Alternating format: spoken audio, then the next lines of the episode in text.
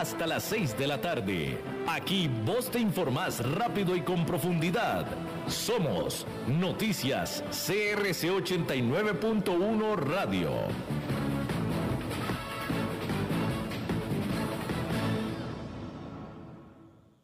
Disfruta de tu verano con las nuevas limonadas con vitaminas de Tropical. Podrás ayudar a tu sistema inmune con la ayuda de las vitaminas C, E y Zinc. Y por supuesto todos los beneficios naturales de una limonada. Abrí, disfruta y cuídate. Nuevas limonadas con vitaminas de Tropical, una deliciosa forma de refrescarte. Noticias CRC 89.1 Radio.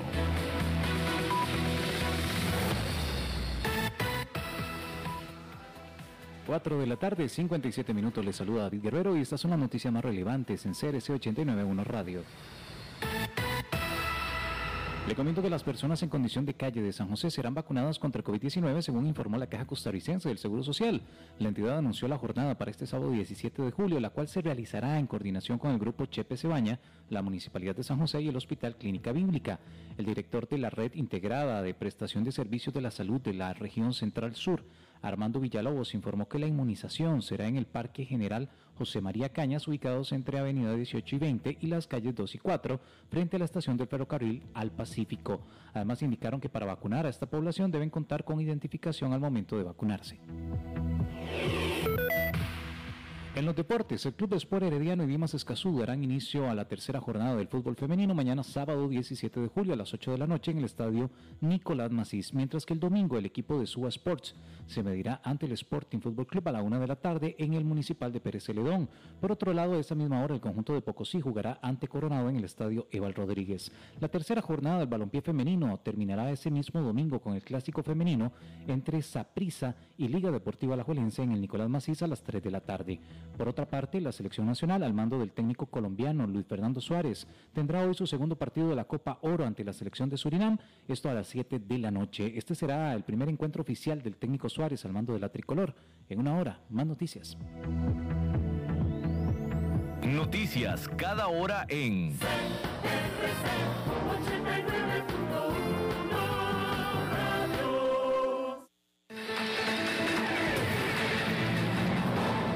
Más noticias en nuestra web, crc891.com. Seguimos en Facebook, Instagram y Twitter como CRC891 Radio y en Telegram como Noticias CRC. Más noticias cada hora.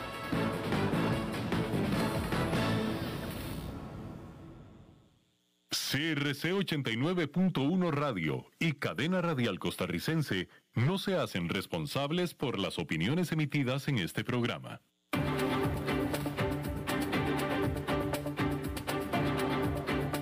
Inicia a las 5 con Alberto Padilla.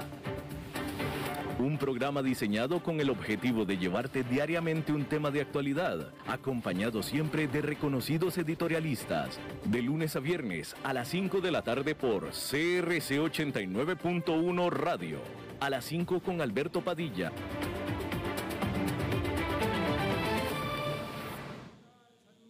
Bienvenidos a esta emisión de A las 5 con su servidor Alberto Padilla. Muchísimas gracias por estarnos acompañando. Muchísimas gracias por estar ahí. Le mando cálidos saludos desde la señal y las instalaciones de CRC 89.1 FM en San José, Costa Rica. Desde donde estamos transmitiendo hasta el punto, en el tiempo y en el espacio en el que usted nos está escuchando. Estamos saliendo en diferentes plataformas, por ejemplo en Facebook Live. A ver, listo ya, acomodé bien el micrófono. Facebook Live, en la página de este programa a las 5 con Alberto Padilla, así como también estamos en podcast, en diferentes plataformas ahí, en Spotify, Apple Podcast, Google Podcast, para que nos pueda escuchar no solamente a la hora que usted quiera, sino en el lugar que usted quiera, a través del aparato móvil que usted quiera también. Todo lo que usted quiera. Aquí en Costa Rica este programa que sale en vivo a esta hora, a las 5 de la tarde, se repite todos los días a las 10 de la noche aquí en CRC 89.1 FM. En esta ocasión, tratando de controlar los incontrolables, el señor David Guerrero, al otro lado de los cristales, y la producción general de este programa en Bogotá, Colombia, a cargo del señor Mauricio Sandoval. Bien, hay que decir que al estar el mercado de valores en una sólida racha romper récords que lleva ya casi un año, las empresas se han estado apresurando a emitir acciones aprovechando el entusiasmo para generar efectivo para sus negocios. Pero la acción no está solamente en Wall Street. Esta ha sido una gran semana para las ofertas públicas iniciales en India, que ha estado produciendo nuevas grandes empresas de miles de millones de dólares. La firma de pagos digitales Paytm planea recaudar hasta 2.200 millones de dólares en una oferta pública inicial en Mumbai, según documentos presentados este viernes. Esta colocación, que se convertirá en el listado tecnológico récord para el país, valoraría a Paytm en 25 mil millones de dólares según la agencia Reuters. La noticia llega solo dos días después de que el gigante de entrega de alimentos Somato hizo su debut recaudando 1.300 millones de dólares de su venta de acciones en Mumbai, siendo el primer unicornio tecnológico del país que se hizo público. Unicornio siendo una empresa de reciente creación que vale ya mil millones de dólares o más. El 2021 ha registrado el mejor comienzo de año para las ofertas públicas iniciales según datos de DealLogic. A nivel mundial, se han realizado 1.522 acuerdos por valor de casi 350 mil millones de dólares. Las emisiones de acciones de los Estados Unidos recaudaron 213 mil millones de dólares en los mercados globales durante la primera mitad del 2021. Eso fue un 8% más en comparación con los niveles vistos hace un año, según los datos de Refinitiv. Pero la prisa por acceder a los mercados no solo beneficia a las empresas estadounidenses, que de hecho representan una participación más pequeña de la emisión de las acciones a nivel mundial durante el 2020. Las ofertas de acciones de emisores en la región Asia-Pacífico alcanzaron un récord de 253 mil millones de dólares durante la primera mitad del 2021, que es un aumento del 81% en comparación con el 2020, según Refinitiv. Pero definitivamente, gran parte de la acción sigue pasando por Estados Unidos. El gigante chino Didi, por ejemplo, optó por cotizar sus acciones en la Bolsa de Valores de Nueva York. Pero la avalancha de anuncios en Mumbai podría alentar a más unicornios del país a considerar la opción. Flipkart, propiedad de Walmart, que es el único unicornio tecnológico indio que ha sido adquirido a una valoración de más de mil millones de dólares, también se dice que está considerando una oferta pública. Y con China ejerciendo cada vez más control sobre las cotizaciones de sus empresas nacionales, los mercados de Shanghái y Hong Kong también podrían experimentar un repunte en las operaciones. Bueno, y justamente hablando de esto, las empresas de tecnología financiera, las fintechs, solían ser un nicho en el boom de las creaciones de nuevas empresas tecnológicas, las startups. Pero ya no más, ya no son un nicho. Los inversionistas ahora están aventando dinero a este sector. Las empresas de tecnología financiera atrajeron un récord de 34 mil millones de dólares en fondos de capital de riesgo en los tres meses hasta fines de junio.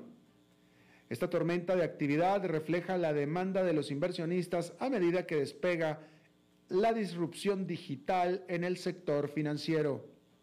El boom de la inversión se centra en las startups más grandes.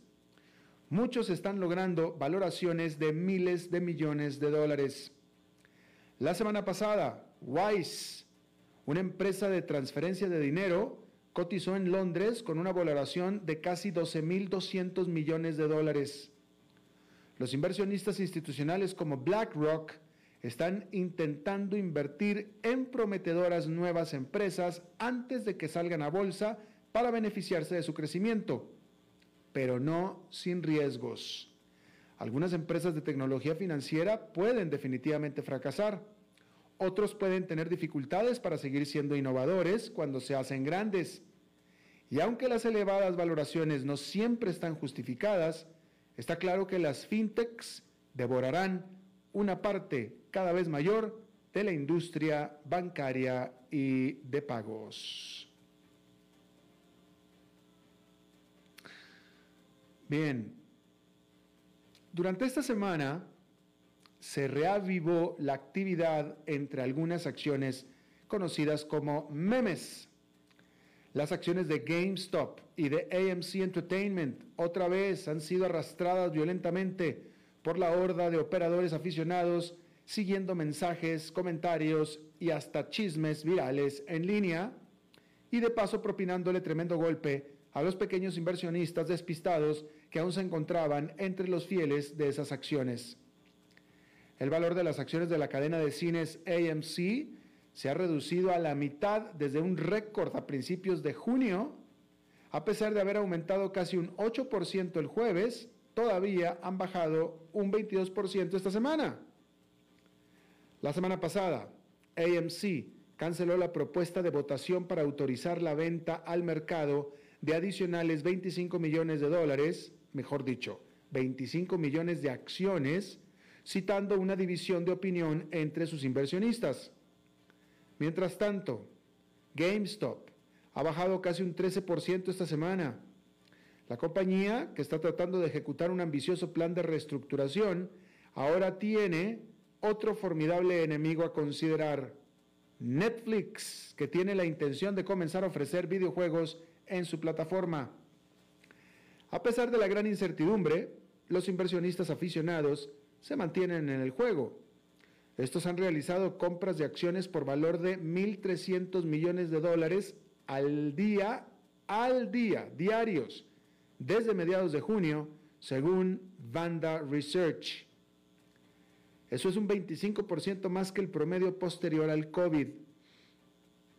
Pero el grupo de investigación señala que las acciones de memes no han sido las que han impulsado gran parte de la acción, notando que desde junio una gran parte de las compras minoristas se ha concentrado en sectores de bajo rendimiento, como el financiero, la energía o la reapertura.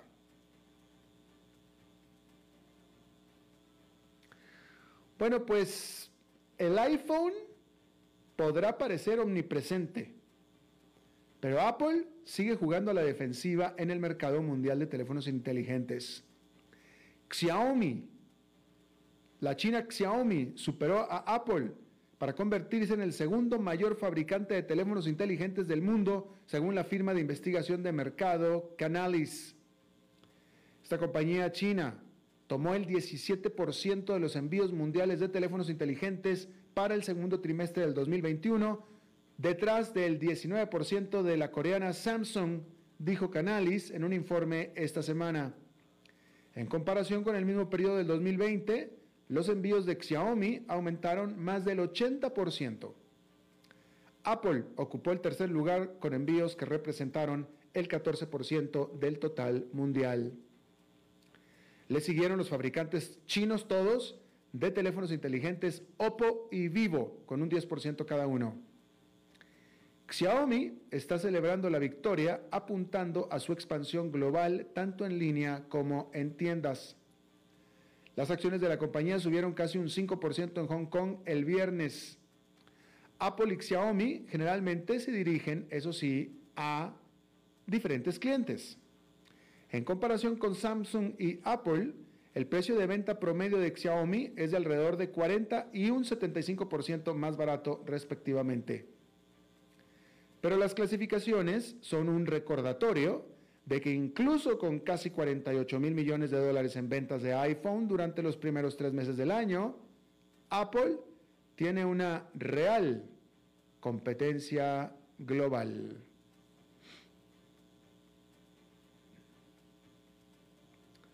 Bueno, y hablando de China, este viernes comenzó a cotizar el tan esperado mercado de carbono de China.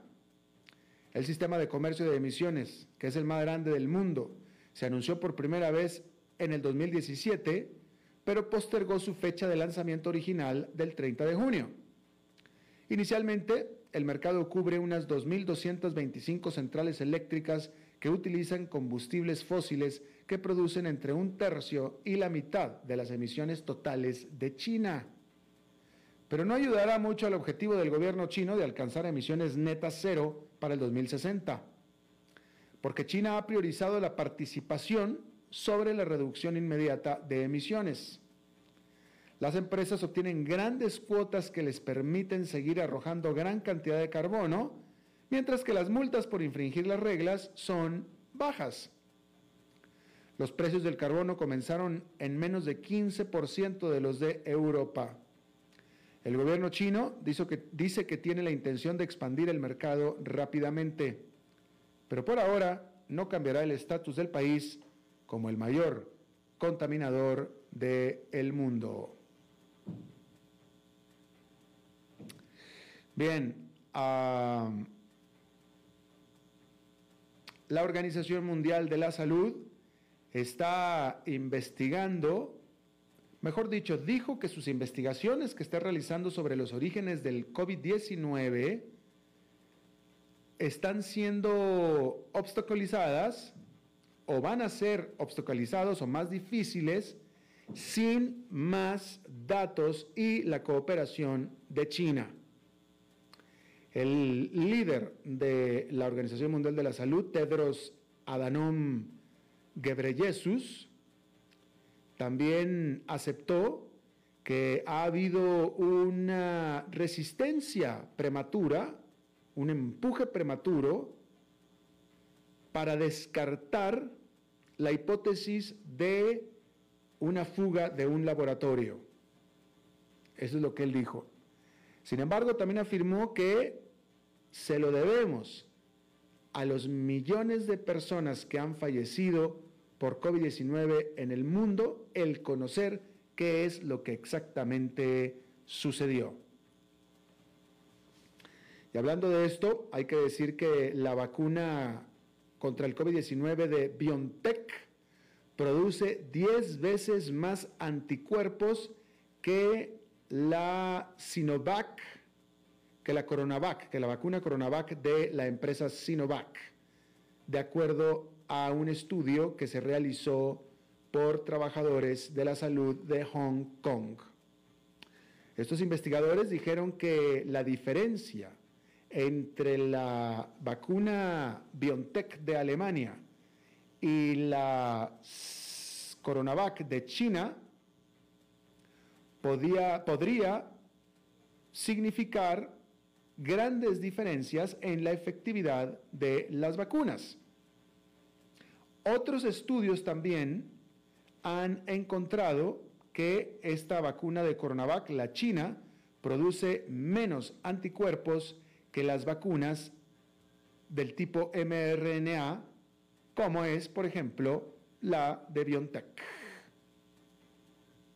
Ahí lo tiene usted.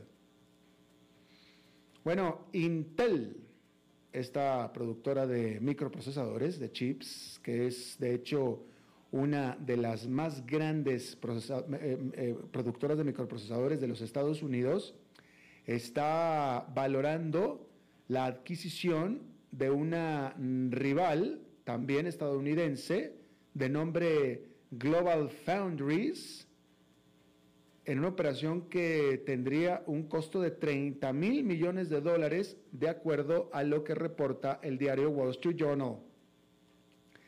El jefe de Intel, Pat Gelsinger, dijo que la intención de Intel es competir hombro a hombro con los productores de microchips de Taiwán sobre todo en lo que se refiere a producir semiconductores para otras empresas. El presidente de Intel dijo que ante el déficit global de microprocesadores, Intel invertirá 20 mil millones de dólares para la elaboración de microchips en los Estados Unidos.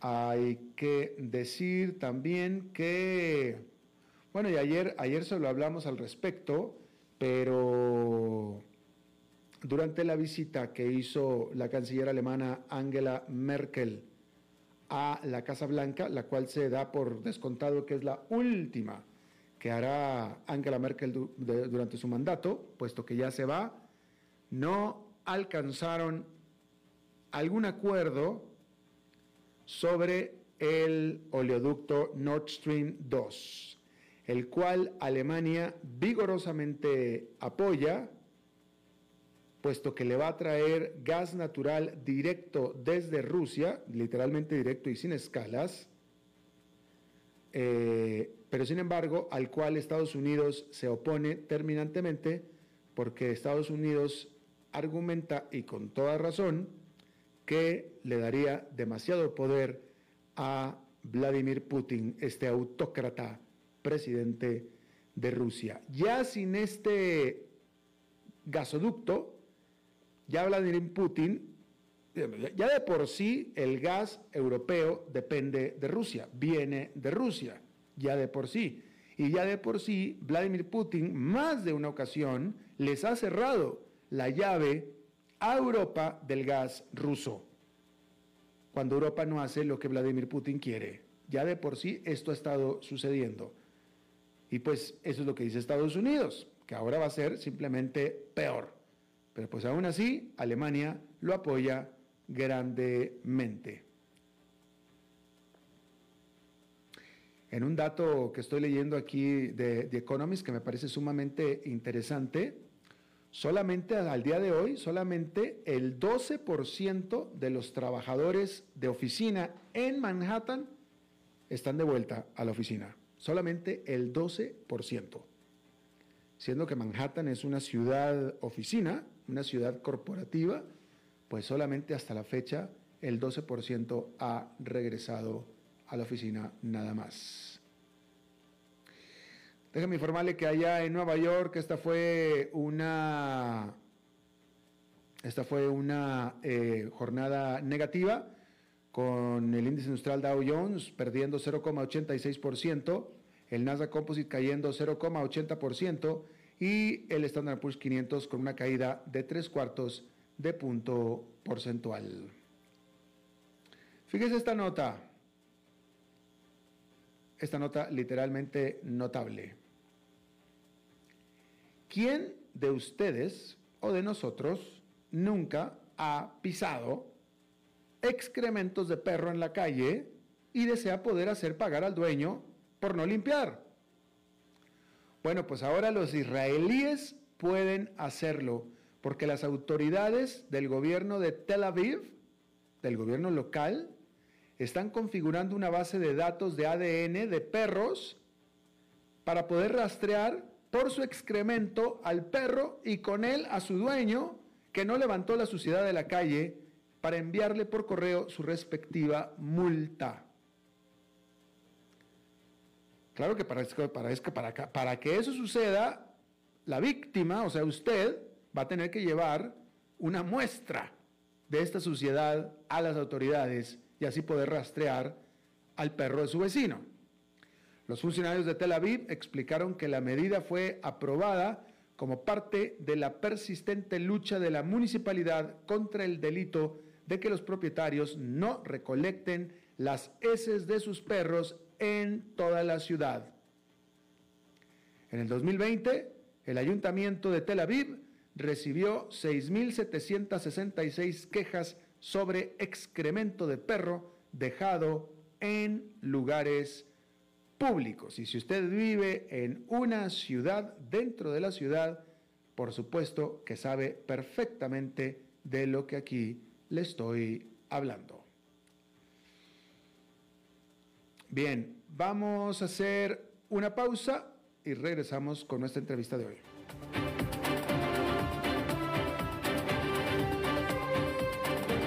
A las 5 con Alberto Padilla por CRC 89.1 Radio.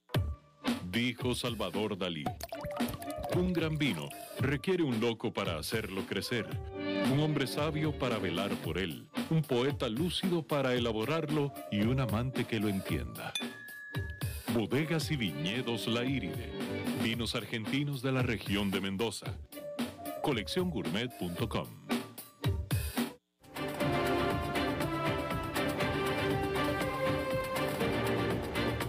Seguimos escuchando a las 5 con Alberto Padilla.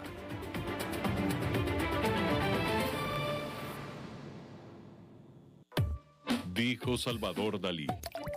Un gran vino requiere un loco para hacerlo crecer, un hombre sabio para velar por él, un poeta lúcido para elaborarlo y un amante que lo entienda. Bodegas y viñedos La Iride. Vinos argentinos de la región de Mendoza. Colecciongourmet.com.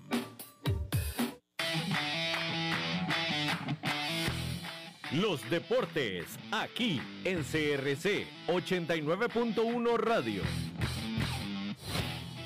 La tercera jornada del fútbol femenino continuará con acción este domingo 18 de julio con el partido entre Pocosí y Coronado a la una de la tarde. Mientras que ese mismo día la jornada terminará con clásico femenino entre Zaprisa y Alajuelense en el Estadio Nicolás Maciza a las 3 de la tarde. Y en el campo internacional la Copa Oro continuará con la acción mañana sábado 17 de julio con el partido entre la selección de Granada y Qatar a las 5 y 30 de la tarde. Mientras que Panamá y Honduras se medirán este mismo sábado a las 7 y 30 de la noche. Por otro lado, como parte de las acciones del domingo, Estados Unidos y Canadá se enfrentarán a las 3 de la tarde, mientras que los mexicanos se medirán ante El Salvador a las 8 de la noche. Y siempre en temas de fútbol, el jugador Arjen Robben ayer tomó la decisión de retirarse del fútbol a sus 37 años. Robben hizo su paso por equipos como el Real Madrid, Chelsea, Bayern Múnich y recientemente en el Groningen. El extremo holandés pudo levantar 30 trofeos, fue finalista en el Mundial de Sudáfrica 2010 y fue tercer lugar en Brasil 2014.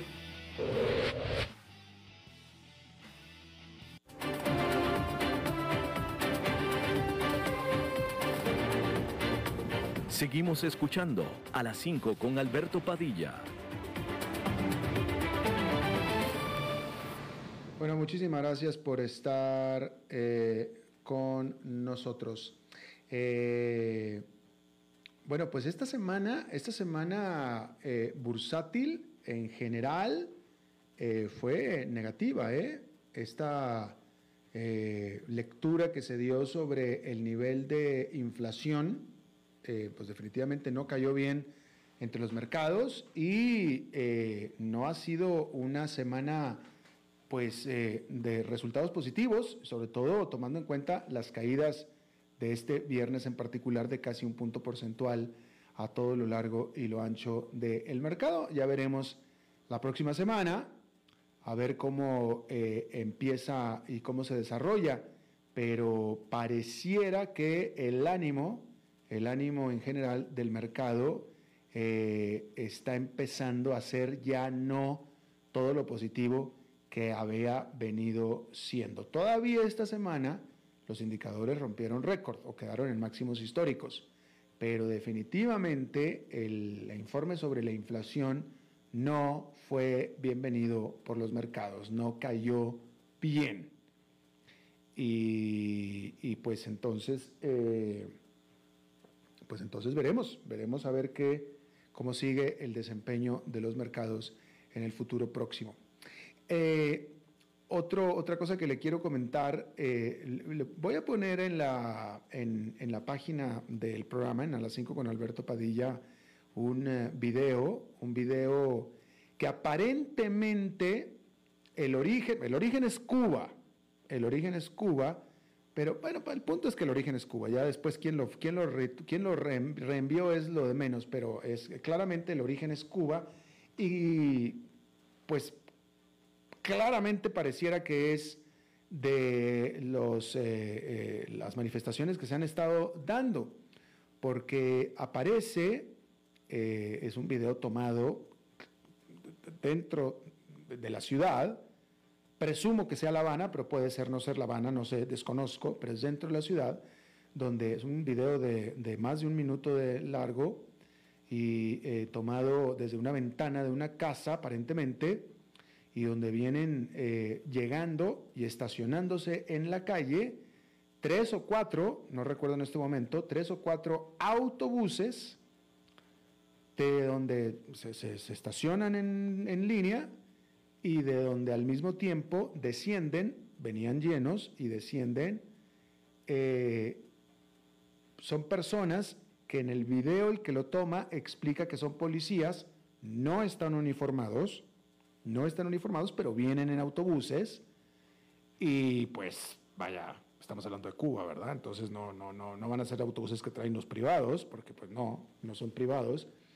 Eh, eh, ellos están explicando, son policías con la gran particularidad de que todos traían palos en la mano, palos, eh, bates. No eran bates de béisbol, pero sí palos. Y se dirigían hacia el mismo lugar, que no se ve qué lugar era, pero de acuerdo a la descripción de quien estaba tomando el video, eran policías e iban todos a romper, deshacer, reprimir la presunta manifestación que estaría por ahí cerca. Pero eso es lo que, lo que aparecía en ese, en ese video, ¿no? Este, básicamente eh, una documentación de lo que sería la represión por parte del Estado cubano de las manifestaciones que se hicieron durante esta eh, semana. Eh, y bueno, pues eh, obviamente yo no estoy ahí, no, no, vaya, de pronto han habido imágenes de algunos desmanes, han habido imágenes de automóviles volteados y todo, desconozco el contexto, pero en todo caso eh, eh, estas personas que claramente trabajan para el Estado, puesto que venían en autobuses, y pues en Cuba no hay autobuses de eh, personal privado, vaya, no, no, no estamos hablando de ningún otro país de América Latina, sino de Cuba, entonces hay que pensar, tenemos que pensar que eran autobuses del Estado, del gobierno, en el que venía, por tanto, personal del gobierno. Pero pues si fuera personal para guardar el orden, pues lo mínimo que debería de ser es que deberían de venir este, uniformados. Y estos no, estos venían vestidos de, civil, ¿no? Eh, pero, pues para los ciudadanos de Cuba, claramente eran policías y ellos sabrán, ellos sabrán, ellos los conocen, pero pues de nuevo, no eran, privados, puesto que venían en estos autobuses. Lo voy a subir ahí en la página de Facebook del programa de A las 5 con Alberto Padilla. Bien. Vamos a hablar del caso del asesinato del presidente de Haití a finales de la semana pasada. Dice que debe ser. Y, y, quienes participaron en ellos. Ahora se conoce, se conoce en este momento que este grupo de ex militares colombianos o militares en retiro, como se les llama ya, eh, algunos de ellos sí iban expresamente para hacer este hecho, pero otros no, otros fueron engañados. Esa es la información que se tiene. Está conmigo eh, desde Bogotá Julián Quintana. Él fue director del Cuerpo Técnico de Investigaciones, el CTI de la Fiscalía General de la Nación de Colombia. Julián, muchísimas gracias por estar con nosotros. A ustedes un gran saludo y un honor acompañarlos. Muchas gracias por la invitación. Gracias. ¿Qué es lo que nos puedes decir tú de lo que conoces, de lo que se ha sabido y de lo último, por supuesto, de este grupo de exmilitares colombianos en cuanto a la participación de este hecho en Haití el domingo pasado? Destacar primero que el hecho es repudiable desde cualquier punto de vista, pero también creo que se debe respetar la presunción de inocencia, y esto lo digo enfocado en varias tesis que se han manejado dentro de la investigación, de personas que fueron con la creencia de desarrollar un trabajo de seguridad y que según versiones de los mismos capturados, algunos fueron engañados y otras versiones que dan cuenta de que algunos de esos eh, exmilitares sabían el objetivo delincuencial para el cual pues llegaron a Haití, ¿no? Eh, por eso es importante que eh, más temprano que tarde exista una clarificación de los hechos por parte de las autoridades eh, de Haití. Y también yo quiero resaltar el apoyo que el gobierno colombiano está dando en este caso. Vemos como la Policía Nacional de Colombia ha puesto a disposición de las autoridades de Haití eh, toda la información pertinente para que se pueda llegar al fondo de este asunto. Yo sí creo que aquí eh, se debe dar plena claridad eh, para que se establezca quién está detrás de este crimen eh, y que obviamente cada uno responda por lo que realmente debe responder, sin estigmatizar a la fuerza pública, que me parece lo más grave, partiendo del hecho de que eran exmilitares, que no tenían ninguna vinculación con el ejército colombiano, y que no se utilice esto pues para tener efectos negativos de manera política al interior de Colombia. Que se investigue y que respondan los que deben responder. Claro. ¿Qué tipo de información son la que es la que puede generar o la que se puede generar desde Colombia que sea de utilidad para los haitianos? Bueno, muy importante la identificación y también el perfil de los colombianos que fueron capturados en este país. Y esos perfiles son muy dicientes porque allí están las hojas de vida, la preparación, los estudios, la familia, las conexiones y además también la información de los itinerarios y viajes que hicieron los colombianos a otros países eh, para precisamente llegar a Haití. Eh, y yo creo que eso va a marcar un derrotero importante en la investigación porque va a permitir contextualizar cómo fue eh, que se planificaron los hechos, cómo llegaron los colombianos a Haití, si estuvieron en otros países, si allí se reunieron con otras personas que participaron en los hechos, pero en mi concepto es fundamental esta colaboración bilateral entre los dos países. Los dos países deben estar interesados profundamente en el esclarecimiento de la verdad y esta información sin duda alguna va a ser de vital importancia para establecer ese precedente del antes de los hechos y pues ya ese desenlace fatal que tenemos que saber el trasfondo y en mi concepto esta información le va a permitir a las autoridades de Haití establecer los verdaderos motivos y cómo fue la contratación de estas personas. Exactamente, muy importante eso último. Eh, una pregunta, eh, ¿se sabe escuché que ya se sabe, cuando menos, que los autores intelectuales son haitianos. ¿Usted puede corroborar esa información? Pues hay una información muy sensible que se ha manejado en medios de comunicación que tienen mucha autoridad en nuestro país, que dan cuenta de una información muy delicada de la posible autoría, eh, y esto se llama pues determinación en palabras técnicas eh, de haitianos. Pero pienso que hay que manejar mejor las versiones de las autoridades, no hay una versión oficial de alguna autoridad y por eso por ahora se maneja como un trabajo periodístico, pero hoy en día no existe una autoridad ni en Colombia y tengo entendido que tampoco en Haití que haya dado eh, una afirmación con referencia a la posible determinación de ciudadanos de Haití en este homicidio. ¿Cómo? A ver si, Julián, tú puedes, este, no pretendo que sepas al dedillo la respuesta de esta, de esta pregunta, pero seguramente tendrás más información o más imaginación que la que pueda tener yo.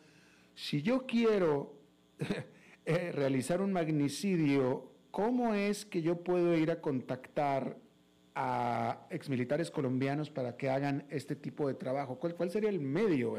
Primero que nada, cómo es que se me ocurre y después cómo los contacto y cómo los, los, los, los, contrato, etcétera. Bueno, hay que partir de una realidad que se da en nuestro país hace mucho tiempo y los exmilitares y exmiembros de fuerza pública son muy apetecidos por otros países para conformar fuerzas de seguridad privada.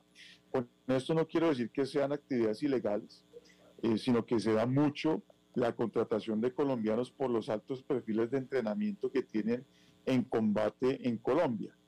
Y hay empresas que lo hacen de manera legal, eh, que brindan eh, esquemas de protección. Y yo creo que esa fue la coyuntura que se aprovechó en este caso, el panorama de contratación de servicios de seguridad en Colombia, y aprovechando ello y mirando la oportunidad y tal vez pensando que iba a ser algo que no iba a levantar sospechas, pues decidieron contratar esos servicios de seguridad en nuestro país. Y, solamente aclarando una cosa que me parece importante dejarlo sentado y es que aquí hay personas que han dicho que fueron engañadas para viajar a ese país y hay otros que han aceptado su responsabilidad. Entonces, en esa línea investigativa, sí es muy importante que se establezca cómo engañaron a esas personas, si es que las engañaron, y segundo, cuál fue el objetivo de ese engaño. Eh, y a veces también cuesta mucho trabajo eh, decir que una persona puede ser engañada cuando llega a un país con una arma que no sabe su origen, que tampoco tiene una legitimidad. Entonces son muchas dudas y por eso digo, ojalá más temprano que tarde se puedan esclarecer los hechos. No, bueno, y aparte, aparte eh, específicamente en Colombia, esta, esta historia de que lo engañaron para colocar la bomba, que lo engañaron para poner la bomba, etcétera, también se ha repetido muchísimas veces. Eh, eh, sí, lamentablemente, por eso las autoridades tienen que comprometerse con la verdad. ¿Qué, sabemos de las armas que utilizaron? Bueno, del armamento realmente no tenemos mucha información. lo que se maneja aquí en nuestro país es que el armamento se lo proporcionaron en Haití, que no salió de nuestro país. Eh, y en ese sentido todavía no hemos escuchado alguna versión oficial eh, con referencia al origen de, ese armamento. Eh, vuelvo, vuelvo, me queda clara la respuesta que me diste acerca de la experiencia de los militares colombianos en la milicia, ¿no? etcétera, pero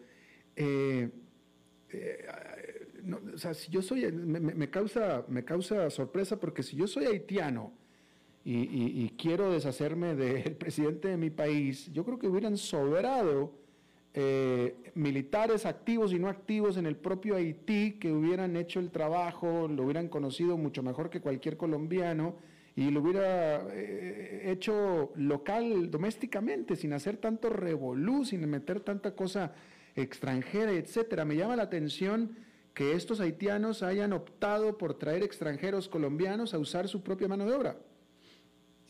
A ver, yo creo que eh, no se puede dejar a un lado el profesionalismo del soldado colombiano. Incluso se ha dicho que es uno de los mejores que hay en Latinoamérica.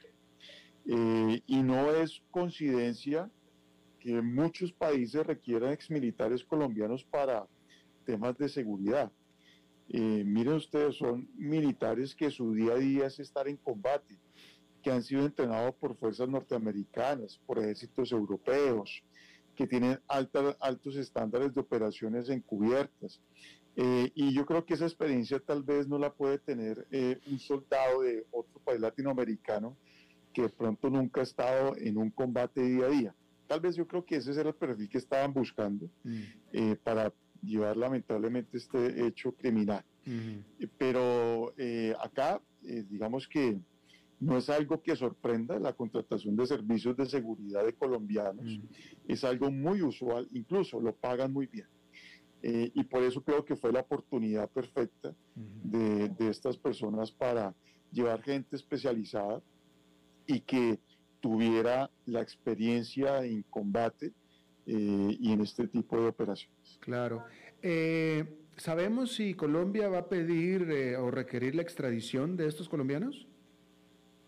Bueno, el, presidente Duque en sus alocuciones se ha comprometido con la verdad eh, y lo que le está solicitando el gobierno de Haití es que se esclarezcan los hechos lo más pronto posible. Hasta ahora no existe un comunicado oficial por parte del presidente para solicitarlos en extradición. Sin embargo, voces muy autorizadas del país, abogados eh, muy eh, representativos y voces también de algunos partidos políticos han hecho la propuesta de solicitar en extradición a estos colombianos. Sin embargo, todavía no hay una comunicación oficial al respecto.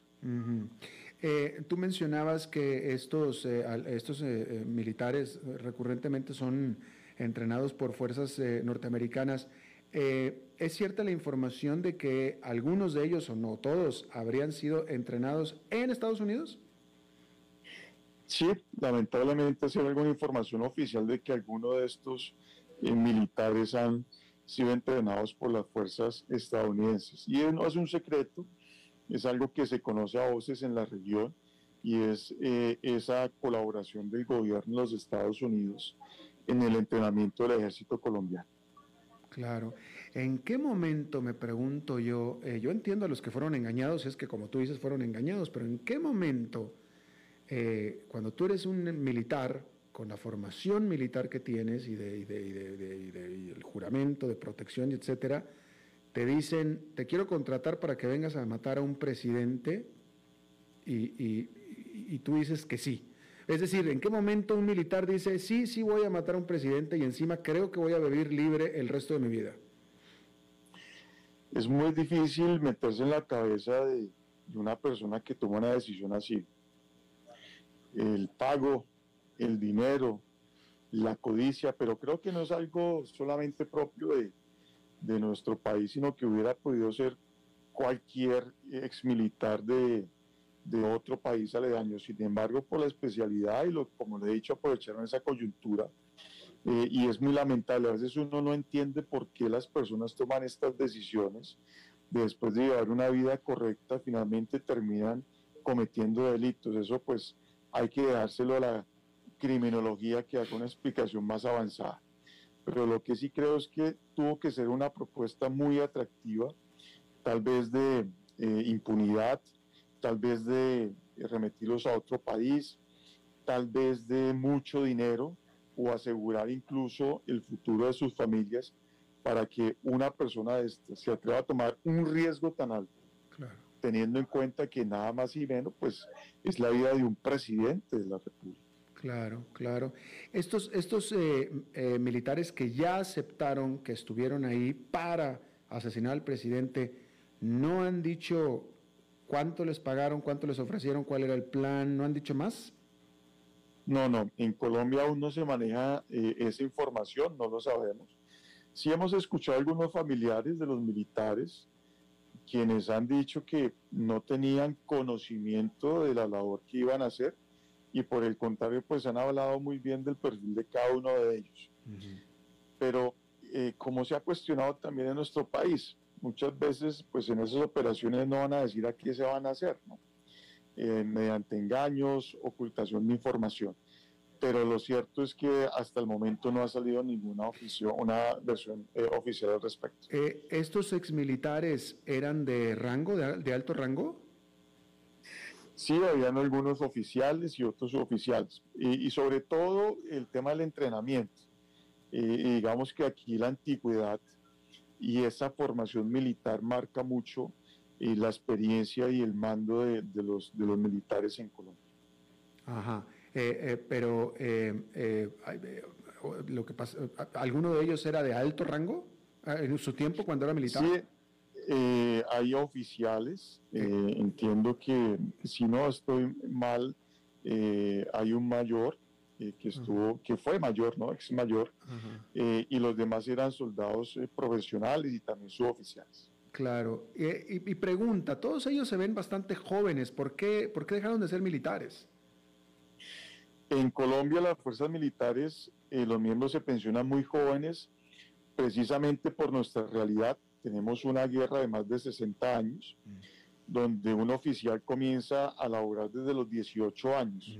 Y más o menos cuando tiene 28 o 30 años ya está saliendo de las fuerzas militares. Mm. Eh, y por eso son tan jóvenes. Tenemos oficiales muy jóvenes, coroneles de 35 años, eh, generales que ya alrededor de los 40 ya están llegando a sus altos cargos, pero es por nuestra misma realidad.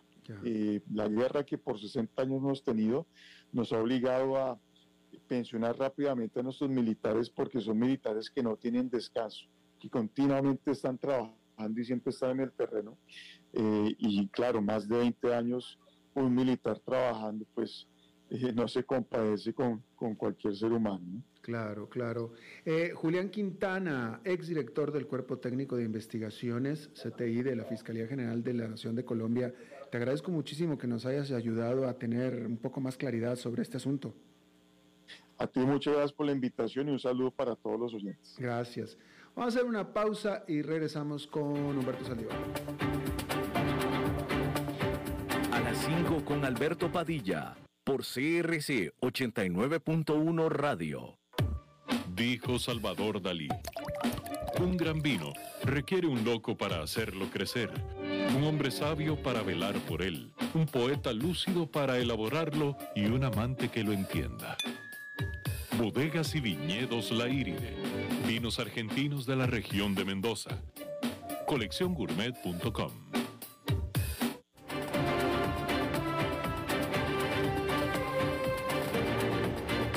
Seguimos escuchando a las 5 con Alberto Padilla. Bueno, es viernes y los viernes siempre tenemos el comentario de Humberto Saldívar. Humberto. ¿Qué tal, Alberto? ¿Cómo estás? Muy bien, ¿y tú? Bien, gracias. Oye, eh, eh, quisiera hablar de un tema bastante eh, interesante que comenté yo hace dos años, casi que cuando empecé aquí de, de comentarista. ¿Te acuerdas que comenté que en otros países estaban haciendo iniciativas para promover la atracción de capital humano? Este, y que era algo que yo veía a Costa Rica como algo que estaba dejando por detrás o que se estaba quedando fuera de eh, la línea. Bueno, pues ahora eh, la Asamblea aprobó el proyecto de ley de, eh, de nómadas, digitales. No sé si sepas eso. No, no, no. ilumínanos. Bueno, este, el proyecto de ley de, de nómadas digitales es para atraer trabajadores y prestadores remotos de servicios de carácter internacional. La iniciativa permite que aquellas personas trabajadoras extranjeras que tengan un ingreso mayor a 3 mil dólares al mes permanezcan en el país hasta por un año con una visa por un plazo o, por un plazo más extenso que el de turismo tradicional, es decir, más de tres meses, el cual es prorrogable por un año más. Si viajas solo, por 3 mil dólares, y si viajas con familias, debe de tener 5 mil dólares. En la ley, eh, la ley exonera eh, de aranceles de importación de equipos, instrumentos, herramientas o medios informáticos de telecomunicaciones o análogos para su trabajo, es decir, eh, estos trabajadores temporales, que se les llama nómadas digitales, a partir de que esta ley ya se aprobó, van a tener eh, ciertos eh, eh, beneficios ante Hacienda, es decir, van a estar exonerados de varios impuestos. Lo que me llama la atención es que esta ley ha sido altamente criticada por Hacienda y por partidos este, opuestos dentro de los que lo aceptaron. Y yo vuelvo a preguntar, pero ¿cómo puedes decir que una iniciativa de alguien que gana arriba de 3 mil dólares, que no es que te los encuentres aparte en cualquier esquina, eh, eh, eh, le estés dando una exoneración temporal de impuestos para que se establezca en el país, ¿qué es lo que va a hacer? Pagar renta, pagar comida, pagar turismo, pagar carro. Entonces, si bien Hacienda no va a percibir directamente estos impuestos, indirectamente se reactiva la economía, ¿no? Eh, ojalá y más bien este, esto se extendiera con las regulaciones correctas a, rangos más amplios de salario, siempre y de acuerdo eh, con su temporalidad, porque no pueden ser eh, fijos, pero también con la, con la ventaja de que estás atrayendo capital humano de, de ingresos buenos, se podría decir, los cuales si bien eh, se quedan más de dos años en el país, pues van a, ahora sí van a tener que regularizarse y eventualmente pues pagar los impuestos ya directamente, pero por lo pronto van a tener que gastar en transporte, en comida, etcétera, etcétera, en salidas, en turismo, y eso es lo que a veces uno, eh, las personas o, o Hacienda percibo yo que no vieron de manera inmediata, sí, no, van a pagar impuestos directos, pero de manera indirecta pues van a reactivar la economía, ¿no? Claro, definitivamente. Eh, esta, esta ley, eh, Humberto, el espíritu de la ley es para que vengan los trabajadores remotos aquí a establecerse en Costa Rica y trabajen eh, desde, desde aquí para cualquier otra parte del mundo o es para que trabajen para empresas costarricenses? Precisamente está especificada para empresas costarricenses. Inclusive lo que lo, en lo que dice es que estás exonerado de herramientas y, y otras cuestiones informáticas que puedes traer de otros países, instrumentos, equipos, etcétera, eh, de manera temporal. Normalmente, y aquí es donde no he profundizado en la ley, este tipo de leyes limitan a que puedes traer tus herramientas, pero no las puedes vender aquí. O sea, no puedes comercializarlos. Es decir, si pudieras traer un carro de fuera, pues lo, traes para uso, pero no para estarlo comercializando, ¿no? Eh, normalmente es lo que pasa, pero aquí habría que profundizar un poquito en cuáles son las regulaciones que se van a implementar, porque es una ley demasiado nueva, este, que si bien ya eh, va a tener algunas lagunas de inicio, como cualquier ley fiscal, pues se va a tener que ir adaptando y estructurando, ¿no? Claro. Y bueno, y, de lo que conoces de esta ley hasta ahora y de acuerdo a tu experiencia, eh, ¿cumple más o menos con las necesidades o la demanda de los clientes o de tus clientes de las empresas en Costa Rica? Sí, definitivamente es eh, eh, una, vas a regularizar de manera más objetiva a los trabajadores temporales, que normalmente, y creo que tú viviste una etapa donde trabajaste o, yo inclusive trabajamos como con un permiso temporal este, y teníamos que salir y entrar del país para eh, regularizarnos a nivel migración. Entonces eso pues generaba un conflicto también ahí de eh, laboral porque pues no puedes estar aquí más de tres meses. Eh, creo que en, esa línea va a ayudar, va a ayudar también en la, en la, línea de atracción de talento, es decir, algunas empresas pues va a ser, o para algunas personas, y yo te lo recuerdo que algunos ejecutivos de Siemens se fueron a, Panamá por una ley similar que implementó Panamá hace dos años. Entonces, eh, muchos ejecutivos que, que rentaban acá, que compraban carros acá, que consumían con suficientemente alta, o sea, eh, gastos altos como para irte a un resort, etcétera, se fueron a Panamá por una ley como esta. Entonces, yo creo que va a ser un beneficio, va a, va a acelerar un poquito la atracción de talento extranjera y bueno, eh, se irá viendo cómo se va ajustando, si esto se alarga, se, se reduce, pero yo creo que eh, per se la, la, iniciativa es buena. Bien, pues Humberto Saldívar, muchísimas gracias. Eh, gracias a ti, Alberto, y buen fin de semana. Buen fin de semana para ti también.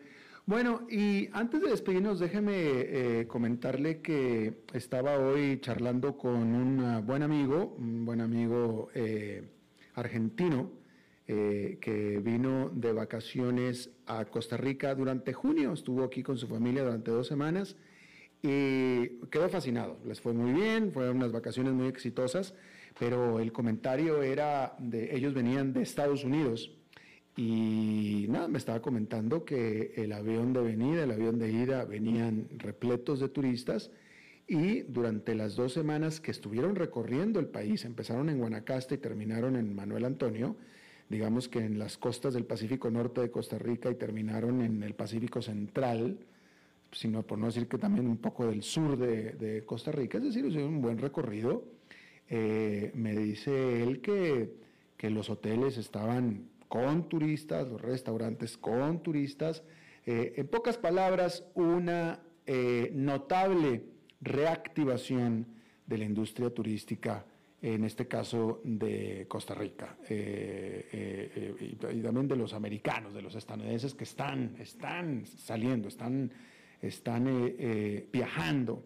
Y esa es una muy buena noticia pues para nuestros países, ¿no? Para los países a donde pueden acceder los estadounidenses. Cancún, en México, también está reportando una nutrida llegada de estadounidenses. hay muchos países de América Latina donde todavía no pueden entrar, no son, no son bienvenidos todavía, por problemas del COVID, pero a donde sí son bienvenidos, los estadounidenses están respondiendo, sobre todo porque tienen plata. Los estadounidenses, eh, recuerden que el gobierno no, los, no los abandonó, los ayudó, los, los han estado ayudando. Entonces, tan pronto se les dio la oportunidad de viajar, han estado viajando y a los países que los han recibido o que los quieren recibir, han estado eh, eh, fluyendo hacia ellos y, es una muy buena noticia pues para estos países, en este caso Costa Rica, definitivamente una muy buena noticia después de este sector turístico que cubre amplias zonas del país y que sufrió tanto, tanto, tanto por tanto tiempo, ya parece que está volviendo otra vez a respirar. Y esa es muy buena noticia. Yo por mi parte he cooperado bastante trayendo a mis hijos de turistas, ya eh, dos, tres o cuatro veces y ya vienen por la quinta otra vez este mes vuelven a venir otras dos semanas de visita por acá y vamos a, recorrer parte del país otra vez. Este, ya uno de ellos, uno de ellos ya este, se llevó de medalla Ellos viven en Estados Unidos, como usted sabe, y se llevó de medalla el papalomoyo, para el que lo conozca, que sepa lo que es, este, ya se lo llevó, este, y lo va a traer de regreso porque todavía lo trae, pero ahí lo está combatiendo, pero bueno, ahí trae su marca Costa Rica, mi hijo, en la pierna de este bicho que le picó cuando fuimos por el Caribe Tico. Pero ahí viene de regreso otra vez. Pero me parece que me, dio mucho gusto escuchar esta noticia por parte de estos amigos que se la pasaron también por acá. Bueno, eso es todo lo que tenemos por esta emisión de A las 5 con su servidor Alberto Padilla. Muchísimas gracias por habernos acompañado. Espero que tenga un buen fin de semana y nosotros nos reencontramos por acá el lunes. Que la pase muy bien.